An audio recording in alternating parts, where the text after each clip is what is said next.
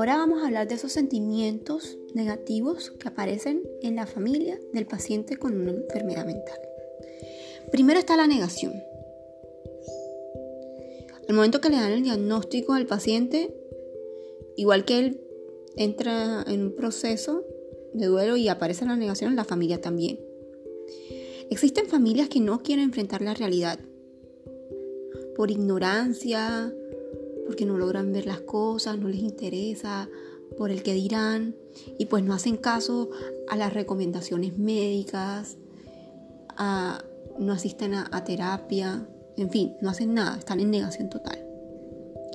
También aparece la culpa, que es otro sentimiento negativo, que es el reproche a los otros o a sí mismo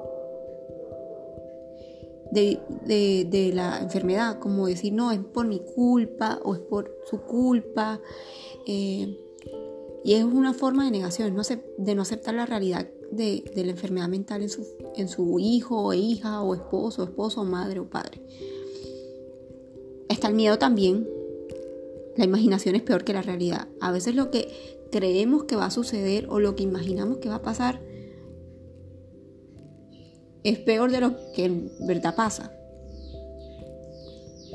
Otro es la hostilidad. Algunos familiares culpan a los enfermos, o sea, a los pacientes, por sus preocupaciones, por sus problemas. Y el otro es el estigma. Muchas familias se avergüenzan de tener una persona con enfermedad mental y esto produce aislamiento social y familiar y desmejora la calidad de vida del paciente.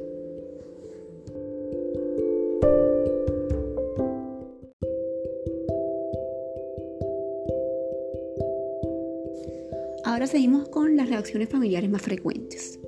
La primera es el miedo. Una de las causas de carga familiar se deriva de la profundidad y severidad de los síntomas del paciente.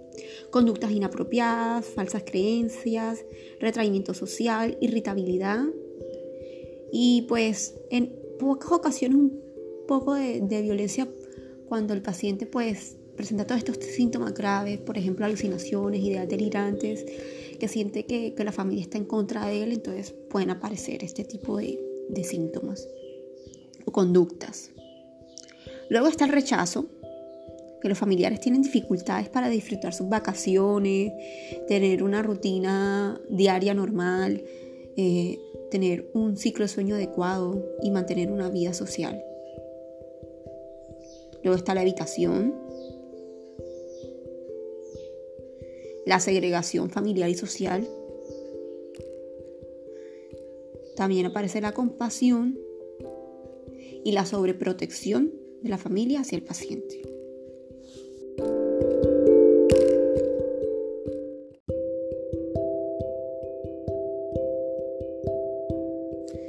Si tú que estás escuchando esto eres una persona que sufre alguna enfermedad mental, ¿qué otras reacciones o sentimientos negativos has visto en tus familiares? ¿Cómo han reaccionado ellos a tu enfermedad mental?